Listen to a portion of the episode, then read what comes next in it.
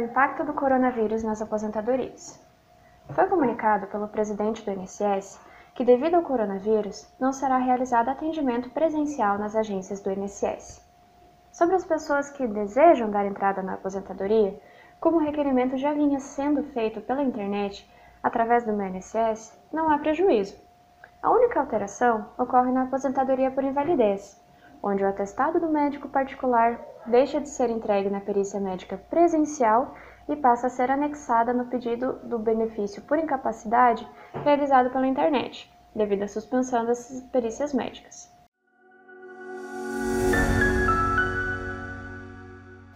Para quem já deu entrada no pedido de aposentadoria e aguarda a análise do pedido pelo INSS, a notícia é boa. Devido ao fechamento do atendimento ao público das agências, os servidores serão realocados para analisar os pedidos de aposentadoria, o que deve gerar agilidade no processo administrativo. Nos pedidos de aposentadoria que já foram analisados pela INSS e que estão com processo judicial em andamento, a notícia não é das melhores. Devido à paralisação dos tribunais, foi determinada a suspensão dos prazos da Justiça Federal até o dia 30 de abril.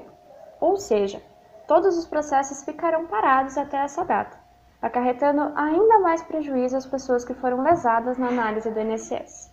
Devido à incerteza sobre a situação do coronavírus no Brasil, a paralisação dos processos pode ser prorrogada por mais tempo.